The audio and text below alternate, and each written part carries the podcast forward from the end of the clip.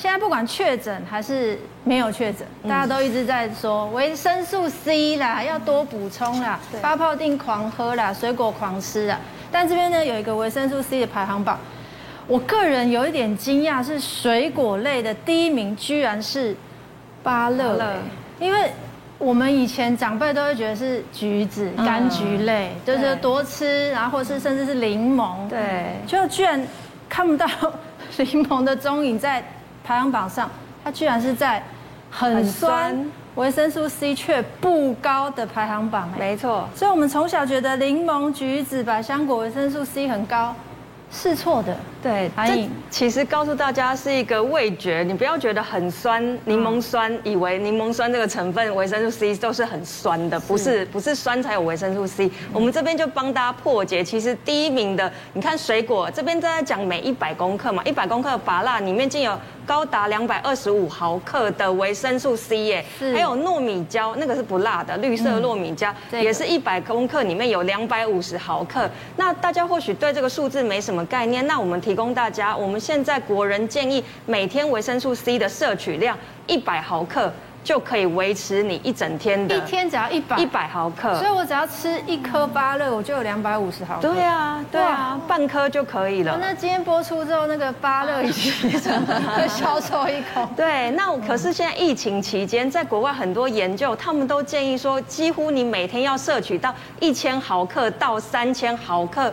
才可以有效的预防，或者说你已经重症了，你你想要赶快好起来，都要补充大量的维生素 C，因为维生素 C 它可以形成我们身体一个叫干扰素的，它可以帮忙就是抑制病毒的生成。所以为什么维生素 C 很重要？所以这边就来跟大家讲，真的多吃蔬菜，多吃一些水果，请你聪明的选。那我们看到那边很酸，维生素 C 却不高的柠檬，低耶。对啊，柠檬、橘子、百香果，它只是说相对于拔蜡来讲，它没。那么高，但是呢，如果你手边没有芭乐，你吃一点柠檬，我们说一小颗的柠檬一样还是可以摄摄取到五十三毫克的。所以依照刚刚一百的话，一天要两颗。两颗，而且其实告诉大家，维生素 C 是水溶性的，你吃一次吃再多，你四小时它就分解掉，它会随着你的尿液排出，所以你一次吞一大堆也是没有效，不如是分次补充。那还有大家都会问说，市售的一些发泡定可不可以备着？其实我觉得 OK。那像成人的啊。小孩他有一些不同的剂量，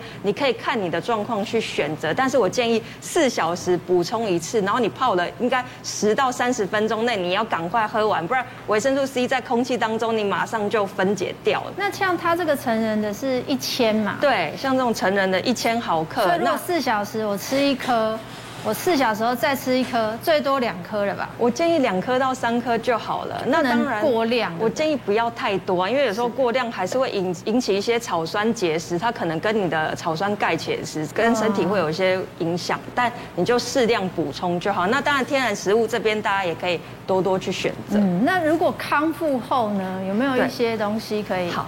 那其实我之前都在看那个，大家不是确诊之前还会拿到什么防疫包吗？是。然后如果你平常要补，那我看到那些泡面啊、罐头，其实大家如果平常想要补一点，我建议大家五大营养素，你可以先在家里先备着，这些都不用冰的。我帮大家整理出来。第一个，好的优质蛋白质，你可以去买那种铝箔包的豆奶，它其实可以放大概半年以上的，所以可以备一点，就不是要冰的。因为好的蛋白质形成免疫球蛋白，帮助你赶快好起来。豆奶是像西铝箔装的，对对对对，OK。豆奶啊，或是有人要说保酒乳那种也可以，就是你不要有太多其他添加物的这种奶类的，其实或豆浆都有好的蛋白质，因为那个可以久放嘛，所以你可以不用冰放一点。好，那再来的话，维生素 A、维生素 C 这些呢，其实在一些蔬果汁里面有，那也有一些铝箔包的，不用冰的也可以放在家里预备着，我觉得这些都蛮好的。那还有番茄汁，有那种不用冰的。也是可以，番茄罐头对，因为番茄也有茄红素，也有大量维生素，也可以帮助我们上皮细胞、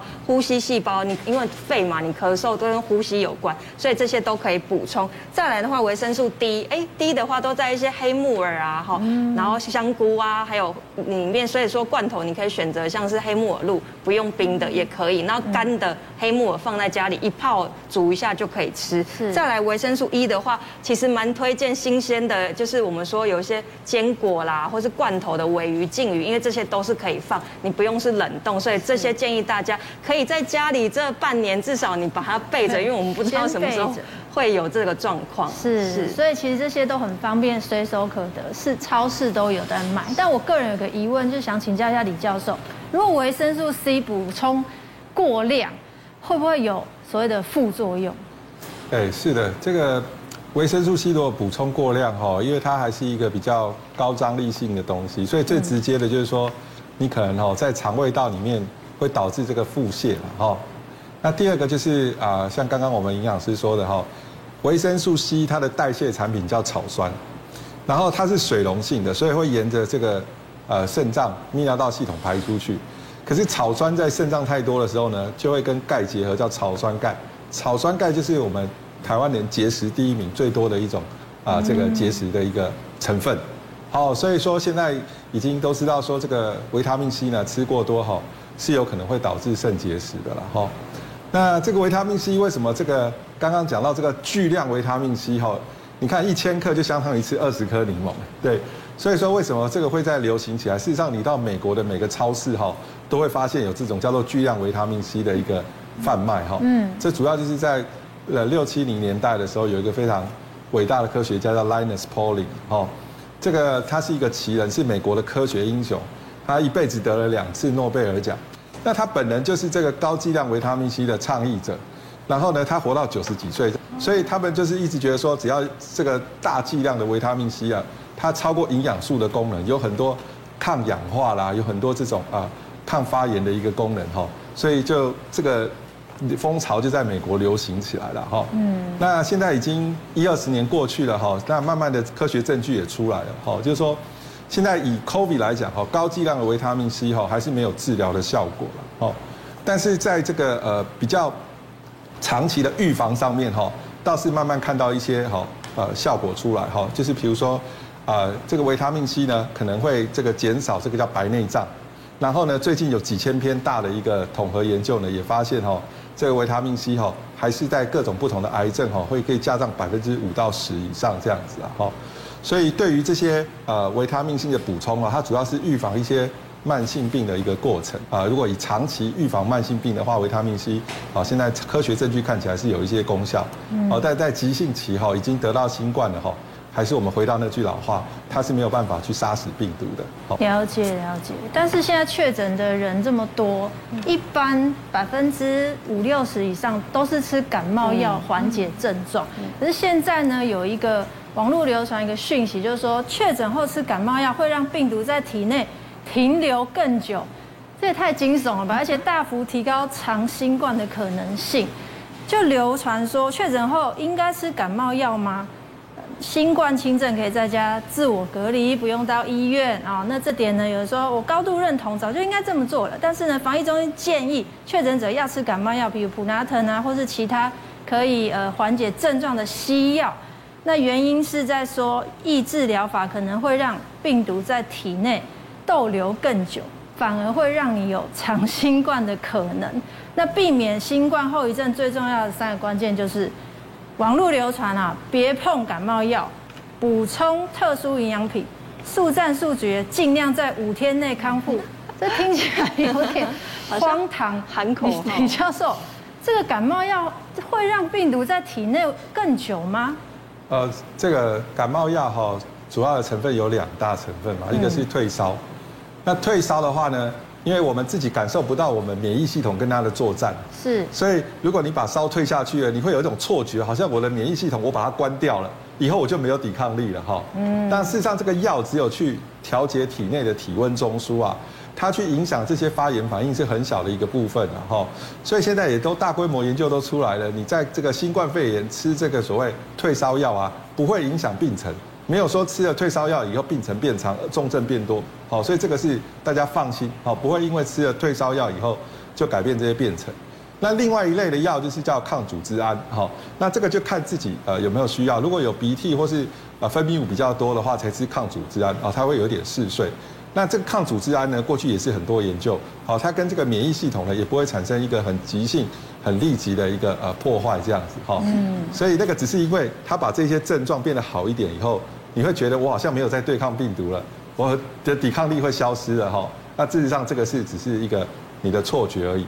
那下一个就要问说，那为什么我们要去把发烧抑制掉？哈。是。因为发烧对一些老人来讲的话呢，他哈这个可能会心跳增加百分之十三。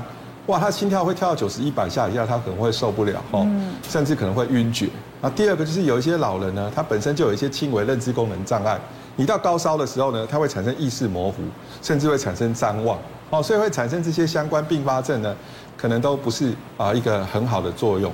其实最明显的，我们在急诊常看到，就是说你吃了退烧，这个发烧烧得很高之后呢，啊，这个会产生到这个退烧的时候会很厉害的脱水。那脱水以后呢，这个老人很多时候。那个时候想下床喝一些水，然后一坐起来就窒息低血压就跌倒，哦，嗯，所以这个发烧呢，对这个老人来讲呢，还是应该适度的给他退烧了。那年轻人，你如果说觉得说吃吃这个药不好的话，也可以物理性的退烧啊，你可以擦一些温水啊，或者是用一些冰袋啊。如果你担心这个退烧药呃会有不良影响的话，哦，我想用物理性也可以做很好的退烧，但是科学上退烧药是不会影响这个。呃，病毒的病程，好，所以这边跟大家说明。所以李教授的说法，这个可能性就是错的。对，这个就是网络 流传，我们今天辟谣啦。但佩勋，新冠病毒会留在体内多久？其实我觉得现在要讨论叫做长新冠，它的后遗症其实更令人担心。那一般你确诊之后大概七到十四天，你会从一个急性感染的症状中恢复呢？很多人就觉得，哎，那我恢复应该就没有事情。哎，这个现在有研究指出，其实就算你恢复了，你的体内还是会有残余的病毒量。那甚至呢，有些人可能到数月。数可能免疫力低的人，他可能到一年，他的身体都还是有残余病毒。那现在呢？他如果说你的病毒在人体超过十四天，他可能会让你确诊的确诊的病情会加重，再来可能还会有精神错乱，你住院时间会延长，嗯所以甚至你的死亡风险会提高。那另外呢，现在美国现在已经有七百万人到两千三百万人是受这个长新冠的影响哦。所以大家真的不能忽视，因为很多人会觉得，哎，我都没有症状，我轻症应该是没有关系吧？没有，其实每一个人真的他都会有残余的病毒量，甚至如果你真的免疫力低下的话，你这个病毒量你一年都清不完。所以真的要把 COVID-19 当一回事。如果真的你很轻忽的话，真的就是不把健康当一回事。对，现在真的不要再轻忽这个事情。真的，而且现在医生有讲过说，这个确诊后的这个潮，这个风潮，他发现门诊挂号的比例是直线上升。对，因为就是长新冠造成。那这个感染后好不了吗？三十二万人口面临长新冠的后遗症。在美国疾病管制中心五月二十四号就发布一个报告说，十八到六十四岁新冠肺炎康复的成年人，每五人就会出现一人有长新冠的现象，这比例非常高。那六十五岁以上的成年人呢，每四人就有一人会出现。所以以这样换算呢，台湾目前的确诊者，未来至少就会有三十二万人需要面临长新冠的问题。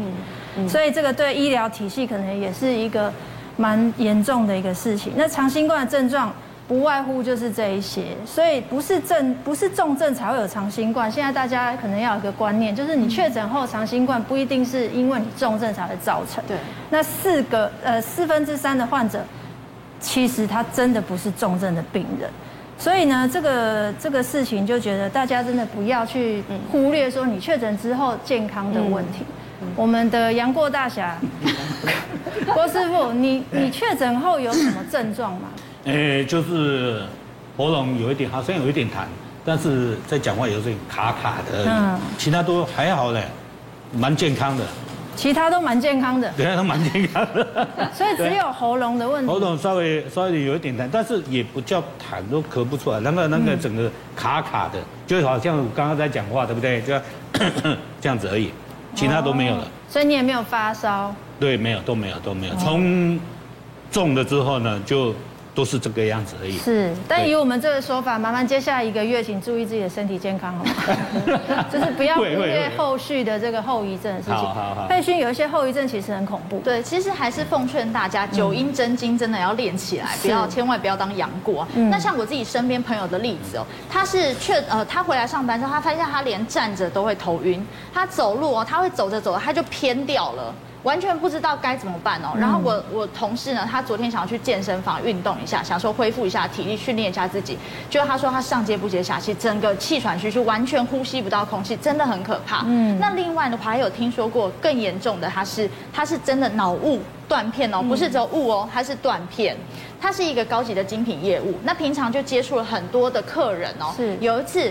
因就是走路的时候看到他那个常常往来的来往的对象，嗯、结果呢，他不是说哎、欸、你你是哎、欸、想不起来名字，他不是哦，他是直接走过去，他完全不记得，他完全不记得这个人，就像你知道脑海里有橡皮擦那样，完全这个人的记忆是被删除的。嗯、另外我还有听说过一个，他是完全认知错误，是礼拜他回去上班之后，大家还在居家居家上班，他礼拜六的时候就在大家工作群组说，哎、欸、为什么都几点了还没有人在群组打卡？然后他同事才说，哎，我才觉得你奇怪，今天是礼拜六，哎，打什么卡？他说礼拜六要上班呐。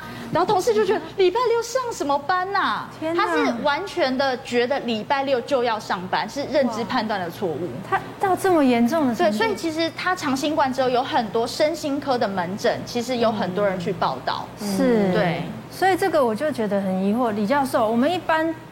知道新冠病毒确诊后是以这个供呼吸道嘛，胸腔以上，那为什么却我已经康复了，我却还有长新冠这些什么疲劳啦、咳嗽这些症状是为什么？对，这些哈现在最主要的一个呃假说就是，我们身体上哈事实上不是只有呼吸系统有这个冠状病毒的一个受体，是。我们的肠胃道呢，事实上是呼吸系统。这个冠状病毒受体的一百倍，嗯，好，所以你的病毒在体内复制很多的时候，我们免疫系统去清啊，不会完全清干净，所以它有一些残存的病毒在体内的时候呢，就会诱发一些大大小小不一致的发炎反应，所以体内的发炎反应去去清除这些残余的病毒势力的时候，就会产生这些症状，哦，嗯，所以现在这个是最主要的一个理论，那所以说要怎么去解决呢？哈。呃，有两个方法在目前在呃看起来是比较有希望的哈。第一个虽然说打疫苗哈，它可以预防重症四十到五十哈，但是它预防这个呃长新冠哈大概是百分之十五，好，没有像这个预防重症这么好，可是还是可以下降一些，好，还是可以下降一些，嗯，所以还是要鼓励哈，就是你符合打疫苗条件的哈去打，哦，打了以后呢，他们去研究这些。叫做突破性感染哦，虽然他打了以后还是会欧米狂变异这么大，还是感染嘛。是。可是感染这些人，他去比说没有打疫苗而感染这些人哦，少了百分之十五的这个长新冠。嗯。哦，所以这个就是说打还是有有一些好处了哈。那第二个就是在这个旧金山哈，有这个医师观察到哈，就是我们现在都说这个派拉维吃五天就好，然后他就发现这个吃五天之后呢，他的症状又起来了啊，或是有些人就开始长新冠了哈。然后这个医生哈就用这个叫 off-label use，好，他就说好，那我再给你多吃一些派拉维，哦，Paxlovid，哎，结果这些长新冠的症状哦，在这几个人发现都大幅改善，好，所以就说这个现在就是啊 Paxlovid 也是在积极的研究，说未来它有没有可能是帮助去处理长新冠这些人，哦，如果他能够成功的话，那可能未来这些啊就比较有机会说能够大幅的缓解这些人的症状。嗯，那有没有哪些人他比较容易？的获得长新冠哦，就是转成重症的人哈，是比较容易有更高的比例会变，呃，这个长新冠哈。然后还有就是说，这整个来看，就是说你在得到了新冠以后呢，你的这抵抗力好，这个病毒才会清得干净，然后，所以有一些抵抗力其实呃跟我们的刚刚讲的遗传、饮食还有这个生活习惯很有关系。嗯，好像英国就有一个。叫做英国生物数据库哈，他们从几万人里面哈去捞出这些人哈，就发现哦睡眠很重要。嗯，所以我就是这边告诉呃朋友呢，这个就是说，现在在疫情期间哦，你一定要睡饱睡好，哦，你的抵抗力免疫力才会够。是哦，那到时候新冠肺炎来的时候呢，这个时候才会发挥完全的免疫力，把它清干净，这样。是，所以现在网络上有一些有趣的说法，就是说他确诊必须得休息，嗯，睡好睡满七天出来，哇塞，容光焕发。所以其实睡眠是真的很重要。